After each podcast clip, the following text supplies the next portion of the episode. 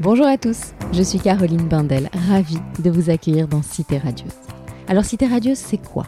Une rencontre, une conversation avec des personnes venant d'horizons très divers mais qui ont en commun de faire rayonner une ville, Marseille. Elles y vivent, y ont vécu ou tout simplement l'aiment pour ce qu'elle a à offrir. Marseille est lumineuse, bouillonnante, arlequinée, agitée. On l'aime autant qu'on la déteste. Parfois. Parfois seulement.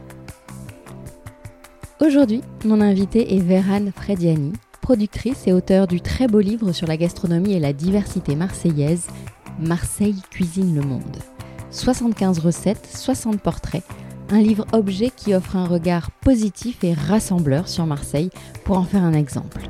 Rencontre avec une Marseillaise expatriée à Londres qui reste très attachée à sa ville et la fait rayonner mieux que quiconque. Bonne écoute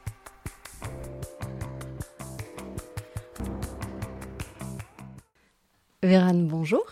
Bonjour. Ravie de t'avoir au micro de Cité Radieuse à l'occasion de la sortie de ton livre Marseille cuisine le monde aux éditions de la Martinière. Alors on va y revenir longuement bien sûr, mais pour commencer je voudrais que tu te présentes, Mhm. que tu nous en dises plus sur toi et sur ce qui te lie à Marseille. Alors, je suis née à Marseille dans les années 70, donc j'ai grandi à Marseille dans les années 80-90, euh, jusqu'à mes 20 ans à peu près. Et j'étais au, lycée, euh, enfin au collège Longchamp, au lycée Saint-Charles, puis finalement au lycée Thiers, en classe prépa, j'ai fait une prépa HEC. Et là, j'ai migré vers le nord, je suis partie à Lille faire une école de commerce. Donc euh, c'était un, choc culturel, mais en même temps, ça m'a fait du bien parce que ça permettait de prendre du recul aussi et de voir autre chose. Euh, et je suis le fruit, on va dire, de, de deux familles, une famille corse, une famille italienne, euh, donc un mélange très euh, méditerranéen, on va dire. Voilà.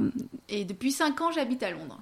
Voilà. Ok. Toute ma famille est restée à Marseille, donc je viens régulièrement. Et puis pour faire le livre, je suis restée quasiment euh, une année à Marseille. et ça, c'était formidable. Qu'est-ce que tu fais à Londres? Je réalise beaucoup de documentaires, en fait, sur, toujours sur la gastronomie. J'essaie de passer à la fiction aussi, d'ailleurs, avec plusieurs projets, mais qui tournent autour de la gastronomie aussi. Euh, il y a quelques années, j'avais fait à la recherche des femmes chefs, donc euh, ce documentaire sur les femmes chefs pour montrer qu'elles existent.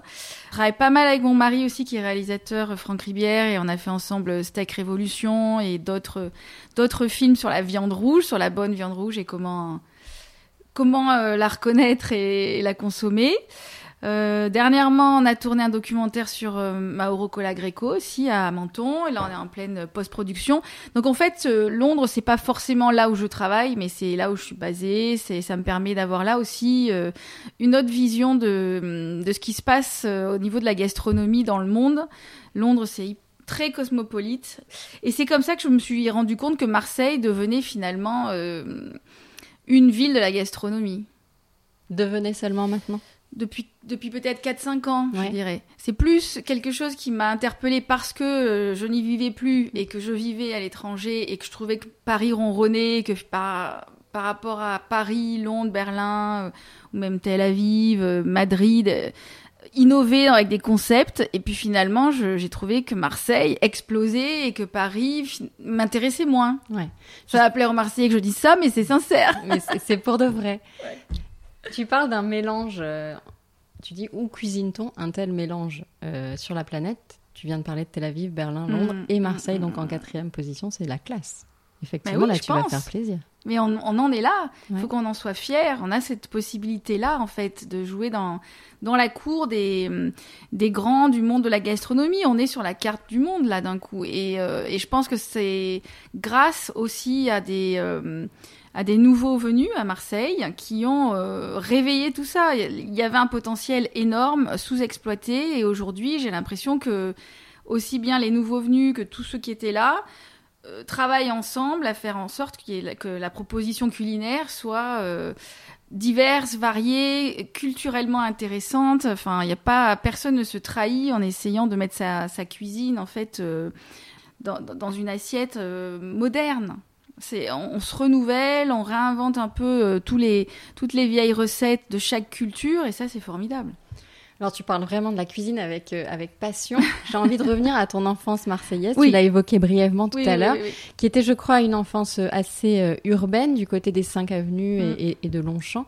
Est-ce que à cette époque-là, la cuisine occupait déjà une place importante dans ta vie Et quel souvenir gardes-tu de cette enfance Déjà, du côté, du côté du boulevard Chave, il n'y avait pas grand-chose pour pour s'attabler euh, entre midi et deux. Aujourd'hui, c'est devenu euh, un boulevard, euh, là aussi très intéressant, avec le boulevard Eugène Pierre, et puis même le, boulevard Longchamp, tout ça. Mais toutes ces, toutes ces avenues étaient désertes, en fait, hein, quand j'étais jeune. Et, donc ça aussi, ça, ça, me surprend à chaque fois, encore aujourd'hui, en fait, de, pouvoir aller dans ces rues et découvrir à chaque fois un nouveau restaurant, un nouveau lieu, un nouveau bar très sympa. Est-ce que la cuisine, oui, la cuisine avait une euh, tenait une place dans ma famille parce que le week-end, le dimanche, on se retrouvait avec mes cousins, ma grand-mère et, et qu'on mangeait tous ensemble pendant des heures. Après, j'étais pas dans une famille qui cherchait forcément à acheter les meilleurs produits euh, et euh, on allait au marché sur la place Sébastopol, à la plaine et tout ça. Mais c'est vrai que je suis un petit peu la première de la famille à à m'intéresser de si près à la gastronomie. Oui, oui, Tu dis qu'on est un peu la génération supermarché d'ailleurs dans ton livre. Carrément même. Oui, oui, oui. Moi, la sortie, euh, la, la, fin, la sortie que je faisais avec ma grand-mère, c'était le, géant casino. Hein. C'était vraiment euh, le mercredi après-midi, on allait au, géant.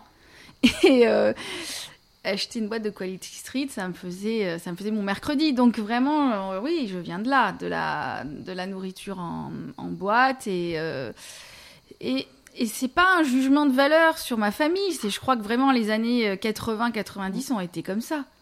Euh, on était euh, américanisé, industrialisé. Je me souviens aussi de l'ouverture du McDonald's sur la Canebière. C'était le premier McDo. On était en folie. Enfin, on était, on était surexcités. On y est tous allés plusieurs fois dans la semaine. Donc, oui, je pense qu'on vient de là et il faut pas le. Je, je le juge pas mal en fait. Je me dis, bah au moins, il on, on, y a du chemin parcouru. à quel moment tu as eu le déclic, toi, justement? Euh, Alors, forcément pas quand j'étais étudiante, où là j'ai enchaîné les pizzas Hawaï et les, euh, et les toasts Nutella, mais euh, plus après, quand j'ai commencé à, à vivre à Paris déjà, et puis finalement quand j'ai rencontré Franck Ribière, c'était il y a 20 ans. Donc ton mari Mon mari. Euh, où là, euh, c'est devenu, euh, oui, une passion commune d'aller essayer les restaurants divers et variés un peu partout en France d'abord. Et puis aussi, comme on travaillait dans le cinéma, on a beaucoup voyagé dans les festivals et à chaque fois, on essayait de, de se prendre deux, trois jours avant ou après chaque festival pour découvrir autour euh, la, culture, la gastronomie, les restaurants, les lieux. Il y avait beaucoup de nouveaux hôtels aussi euh, au début des années 2000 et ça permettait aussi de voyager différemment. Je crois que ça a commencé, finalement, cette tendance a commencé d'abord avec les hôtels, tout ce qui était boutique hôtel et, plus petits hôtels qui étaient moins personnels. Et puis après, les, chefs ont été euh, ont, pris sur eux en fait de défendre chaque, chaque culture. Euh, mais c'est vraiment venu, oui, avec à deux avec mon mari. J'étais jamais allée dans un restaurant étoilé de toute façon avant de le rencontrer. Euh, et une fois, on était à Annecy, on roulait euh, vers vers la Clusa, je pense. Et puis on est passé devant chez le restaurant de Marc Vera. Et c'est vrai que moi, j'avais même pas pensé un jour euh, m'arrêter chez Marc Vera. Et puis c'est lui qui m'a dit Ah, mais pourquoi on s'arrête pas? On va leur demander euh, s'il y a une table. Et puis bizarrement, il y avait une table de livres, peut-être quelqu'un qui n'était pas venu. Et on s'est retrouvés là tout l'après-midi à, déjeuner de façon sublime. Donc euh, voilà, c'est venu vraiment grâce à, grâce à des rencontres. Ouais. Une passion que tu partages désormais avec votre fille aussi. Ah oui, elle est beaucoup dans le livre d'ailleurs. c'est vrai, elle est beaucoup là et je crois que le confinement euh, a aidé aussi à ça et à mettre en place des petits rituels. Au départ, on est resté quand même deux mois à Londres. Le premier confinement, on pouvait pas bouger, donc on est resté vraiment de, je crois, mars-avril, on est venu ici début mai. Donc euh, vraiment en mars-avril, on est resté confiné à Londres. Et, euh, et comme son papa, mon mari cuisine beaucoup, enfin c'est vraiment le cuisinier de la famille. Moi, je mange. Et elle, elle est entre les deux, elle cuisine et elle mange. Voilà, elle a 7 ans, mais elle aime beaucoup cuisiner. Alors, on fait des gâteaux toutes les deux, mais sinon, elle cuisine avec son papa et euh, C'est, je lui dis toujours plus tard, je viendrai manger chez toi. Et oui, bien sûr.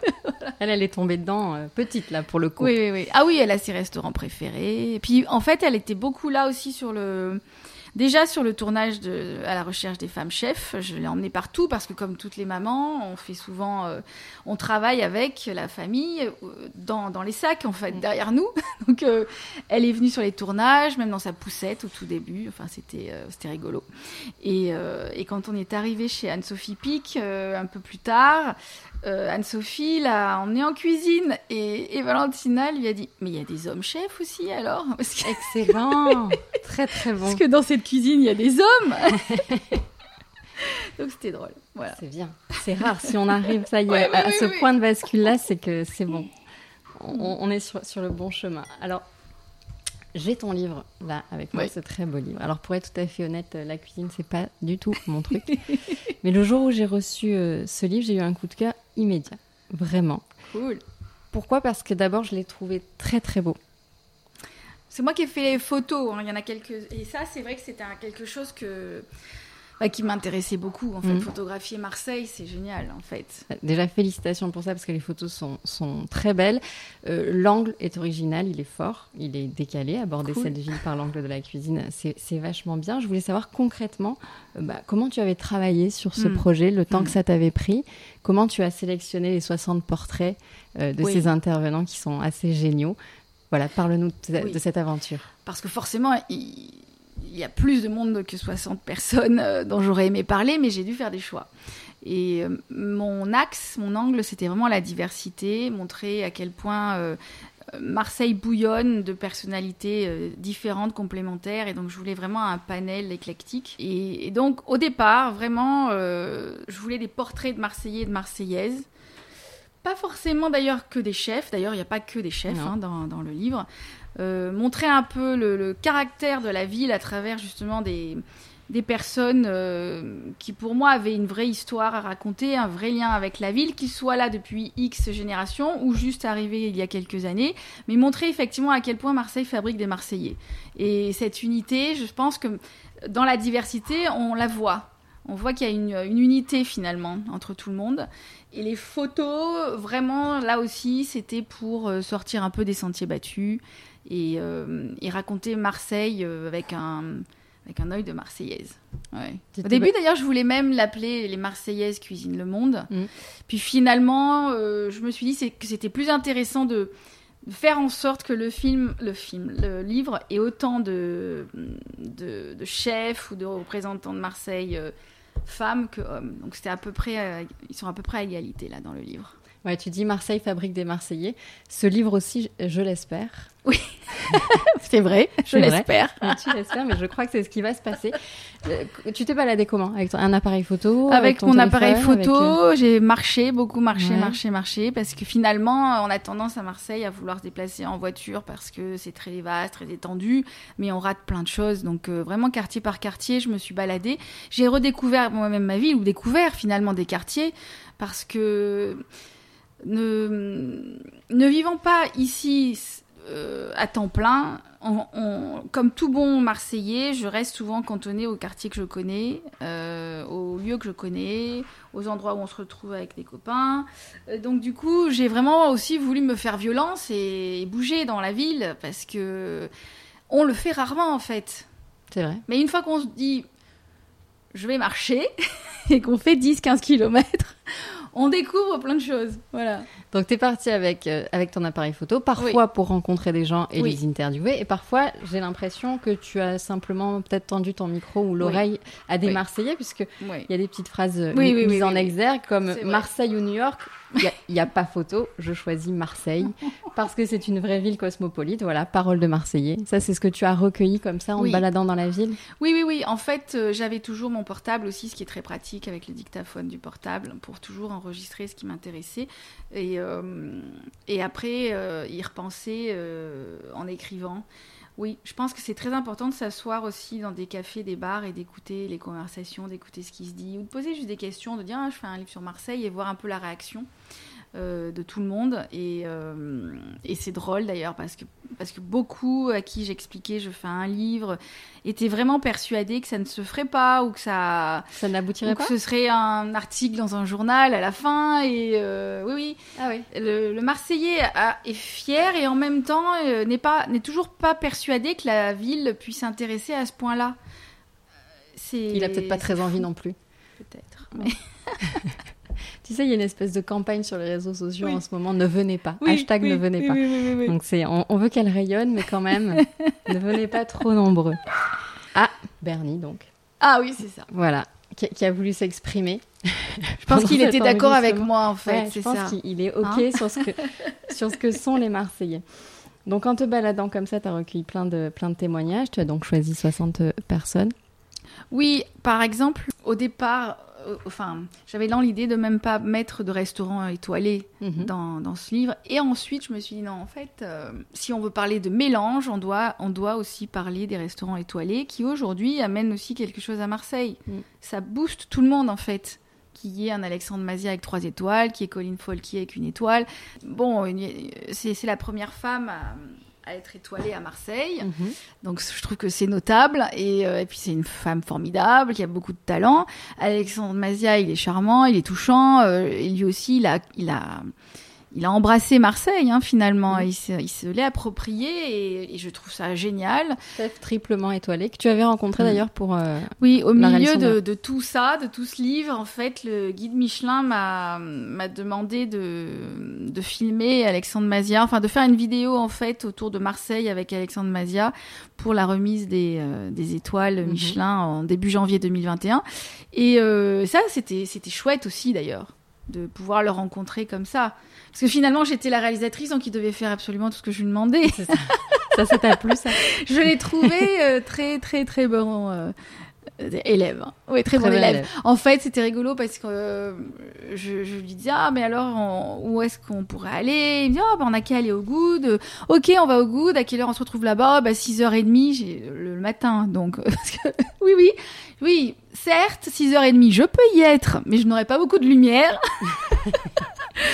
Et donc, on, a décalé ça vers 7h30, mais. hum, C'était euh, pourquoi Pour être d'accord avec les pêcheurs? euh, Non, c'est parce que c'est se lève très tôt, donc d'accord. euh, il trouvait que c'était sublime d'y être pour le lever du jour. C'est vrai d'ailleurs, j'avais jamais fait ça.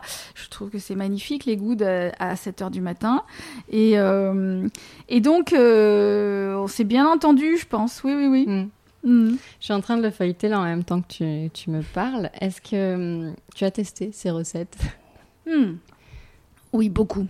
Beaucoup, enfin, alors je, je vais pas mentir, c'est beaucoup mon mari qui les a testés et moi qui les ai euh, Goûtés. goûtés avec lui et ma fille. Je Mais- pense que c'est le bon plan. ça. On en a fait beaucoup, et même dans les photos, hein, euh, il y a à peu près, je dirais, une douzaine de photos. C'est un plat euh, réalisé par mon mari que j'ai photographié. Ah oui. J'avais la recette, mais pas le temps ou pas la possibilité de le, de le faire parce que finalement, il y a eu quand même pas mal de mois où les restaurants étaient fermés. Donc, euh, soit, euh, soit j'allais euh, dans le restaurant fermé, en cuisiner et tout ça, mais parfois ça n'a pas été forcément possible. Et puis, il y, y a aussi des recettes de famille dans le livre. Donc, Mhm. celles-là, on les a faites nous. euh, voilà. Donc, il y a un, un beau mélange, mais du coup, on en a beaucoup testé. Et puis, celles, par contre, que j'ai faites avec les chefs, euh, en général, j'ai mangé derrière l'assiette. hein. donc, euh, Quelle chance. Quelle chance.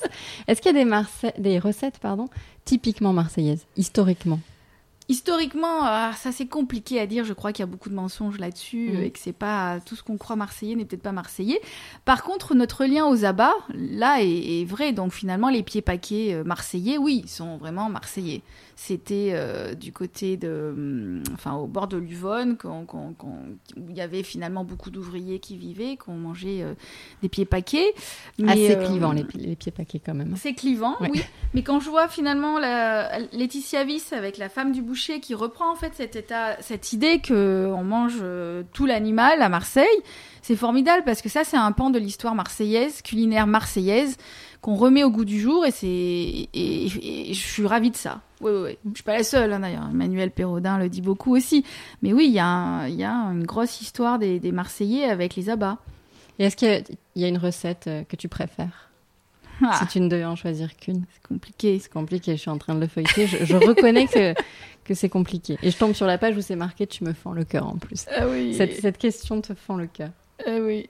Euh, non, j'ai trop de, trop de coups de cœur, mais, euh, mais je conseillerais à tout le monde de, de profiter du festival euh, Couscous pour se balader et, et finalement euh, goûter les différents couscous que les chefs préparent parce que chacun y met un- sa touche, sa culture.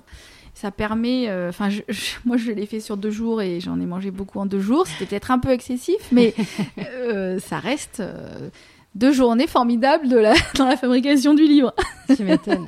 Un festival du couscous que je découvre grâce à toi. Ah je oui, savais même pas que ça fin existait, août, début Ah, septembre. En plus, il euh, fait encore chaud. Oui, oui, oui. Ah ouais, ouais.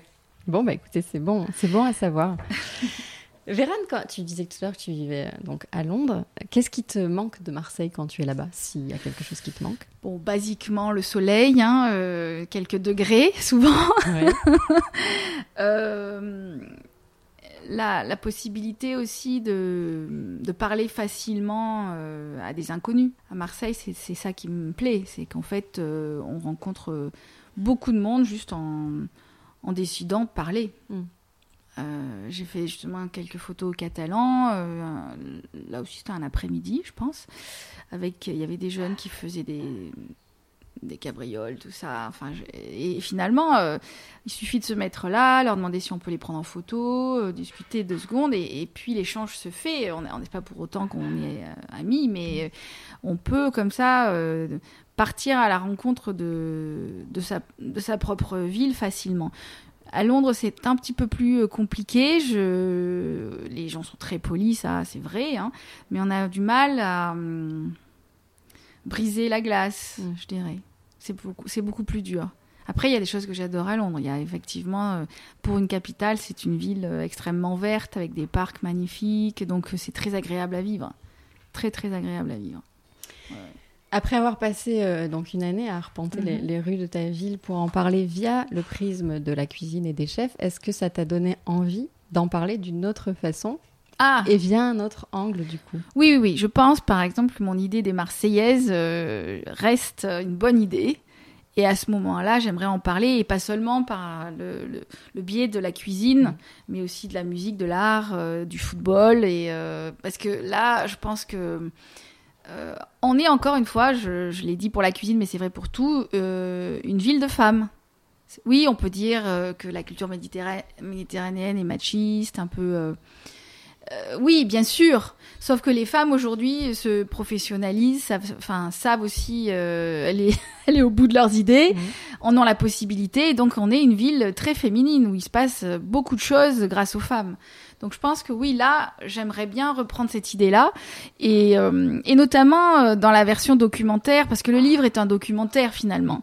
Et quelques années avant de faire le livre, j'ai d'abord voulu faire un documentaire. Et ça, ça n'a pas été vraiment. euh, possible. Pas, euh, on m'a pas dit OK, on te finance. Donc euh, j'étais ravie de faire le livre, mais je garde en moi l'idée quand même de faire un documentaire sur Marseille. Et, le, et les Marseillaises, pour moi, c'est un bon sujet. Oui, oui. Tu sens que ça bouge là, que l'image change li- L'image, elle voit change, oui, bien sûr. Il y a beaucoup de curiosité sur Marseille. Euh, oui, oui, oui, oui, ça va aider, bien entendu. Mais il faut encore convaincre parce que même les, les deux éditrices euh, principales des éditions de la Martinière euh, ne connaissaient pas Marseille. D'autres maisons d'édition m'ont dit non avant que les éditions de la. Martinière disent oui. C'était pas une évidence. Et même pour les éditions de la Martinière, enfin, euh, Laura Lynn, le- la responsable éditoriale, a réfléchi, m'a dit ok, et puis elle est ravie d'avoir fait ce livre. Mais c'était pas une évidence Mm. non plus. Donc ça, il faut le, il faut encore le vendre à Marseille. C'est pas si facile que ça. Et toi, tu nous aides, voilà, avec un, J'espère. avec un si bel objet, parce que c'est vraiment un très bel objet, je le redis. Tu aides vraiment euh, Marseille à, à rayonner. Alors, donc j'avais reçu ce, ce livre sans, te- sans connaître euh, ton travail. J'ai vu un signe Ah oui. là-dedans parce que j'ai craqué tout de suite. J'ai vu un second signe parce que j'ai une petite manie, c'est que je vais systématiquement à la fin du livre, je jette un œil aux remerciements. Quelle ne fut pas ma surprise de lire après une longue liste de merci. Merci à Bernard Tapie de nous avoir fait champion d'Europe. Alors celles et ceux qui me suivent savent à, quel point je l'aime et à quel point je rêve de l'avoir à ce micro. Alors raconte-moi ce que représente Bernard Tapie pour toi, pour que tu aies souhaité le remercier quand même dans ce livre. Euh, enfant, euh, on, l'a un peu dit, mais Marseille avait mauvaise réputation, vraiment une mauvaise image. Et quand on était Marseillais euh, et, qu'on le disait, c'était pas forcément bien perçu. Moi, j'ai quand même souffert de, de, de l'image de Marseille. On avait du mal, on était fiers d'être Marseillais, mais en même temps, euh, dans les médias, bon, c'est pas forcément fini, mais enfin, l'image de Marseille était très mauvaise. On ne parlait que euh, des, de, pauvreté. Et à cette époque-là, enfin, moi j'étais enfant, euh, vraiment, le, le, football a permis, de, du moins enfant, moi, le football m'a permis d'avoir une certaine fierté par rapport à ma ville. Et le fait qu'on ait gagné cette Coupe d'Europe, même si je pense ne pas avoir regardé tous les matchs et être surtout venu euh, dans les derniers, matchs, j'ai un souvenir de cette canne-bière avec tout le monde dessus, euh, buvant du champagne, euh, et, qui, a marqué mon enfance. C'est évident. D'un coup, je, je me suis sentie exister. Donc j'étais pas une fan de foot, mais je suis allée bien entendu au stade avec mon père et euh, crier tout ce qu'il fallait sur les Parisiens. euh, et, mais oui, je ne peux que remercier Bernard Tapie pour ça, pour avoir amené une fierté à la ville dont on avait cruellement besoin en fait. On... J'aurais adoré qu'il soit maire de Marseille. Il aurait été formidable, mmh, non ah, Bien sûr. Quel regret qu'il ne l'ait pas été. Alors écoute. Puis on a besoin. Moi, j'ai fait une école de commerce aussi derrière, et, euh, et là encore, j'ai été considérée comme un peu l'ennemi du peuple. Enfin, quelque part, aujourd'hui, en France, quand on fait une école de commerce, on est euh, quelqu'un qui veut monter des affaires, profiter des autres, faire de l'argent, euh, et, et, de voir Bernard Tapie, pour moi, vraiment maîtriser l'art du business quoi c'était un c'était un modèle dans le sens où euh, il a, il s'excusait pas j'ai, j'ai, je suis toujours en train de m'excuser d'avoir fait une école de commerce encore voilà. maintenant mais bien sûr eh oui. Et oui, bien sûr. Donc j'adorerais que, qu'il vienne euh, à ce micro, écouter ouais. euh, le podcast. On lui lance un appel et voilà. on va essayer de lui faire passer ton livre surtout. Oui. Voilà, il faut oui, qu'il oui, sache oui. qu'il est dans les remerciements, mais on va y arriver, j'en suis certaine. Alors Vérane, pour finir, le traditionnel euh, questionnaire Oui. de Cité radieuse. Alors je- tu me dis ce qui te vient spontanément. Si Marseille était une image, Mais en fait, euh, quand on me dit image, je pense photo et forcément, euh, parmi les, les photos que j'ai faites, ce serait vraiment euh, les rochers face à la mer avec le coucher de soleil. C'est d'ailleurs la première photo du livre, mais pour moi, c'est vraiment c'est Marseille. Voir un ferry partir ou arriver euh, dans le coucher de soleil et euh, et probablement boire l'apéro sur les rochers ou manger une pizza. voilà. si Marseille était une chanson, Alors à la fin de mon documentaire à la recherche des femmes chefs, j'avais mis une chanson de Kenny Arcana, euh, Vie d'artiste, et je l'écoute souvent. j'adore cette chanson, j'adore cette femme, euh, et je trouve qu'elle ferait partie des Marseillaises que j'aimerais mettre dans mon futur documentaire. si Marseille était un film,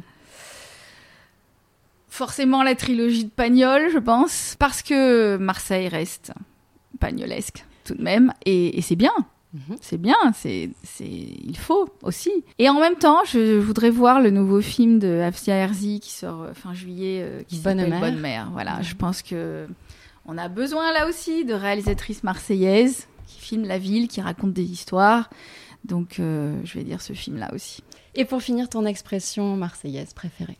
Va te jeter au good, Mm. bien entendu. On la retrouve dans le livre. Mais il y a, euh, pour cela, pour les expressions marseillaises, je trouve qu'il y a une euh, comédienne sur Instagram qui fait des personnages, les caractères. Je crois Lison qu'elle Daniel, que j'ai Lison, c'est reçu ça. à ce micro également. et Elle qui me est fait très drôle. mourir de rire. Mm. Je, les, je les écoute plusieurs fois. Hein. Ouais. C'est à chaque fois, je dis mais c'est tellement Marseille. Tellement drôle, tu pourrais écouter son épisode parce qu'elle fait intervenir justement dans l'épisode la fameuse cagole. Parce que ça nous colle à la peau quand même ici à Marseille. L'image de la cagole. Oui, ça nous colle à la peau, mais on, on peut l'être. Cagole, c'est un choix de pas l'être. C'est ça. C'est très bien dit. Et ce sera le mot de la fin. Merci beaucoup, Vérane. C'était un Non, plaisir. Merci à toi, Caroline. Franchement, c'était super.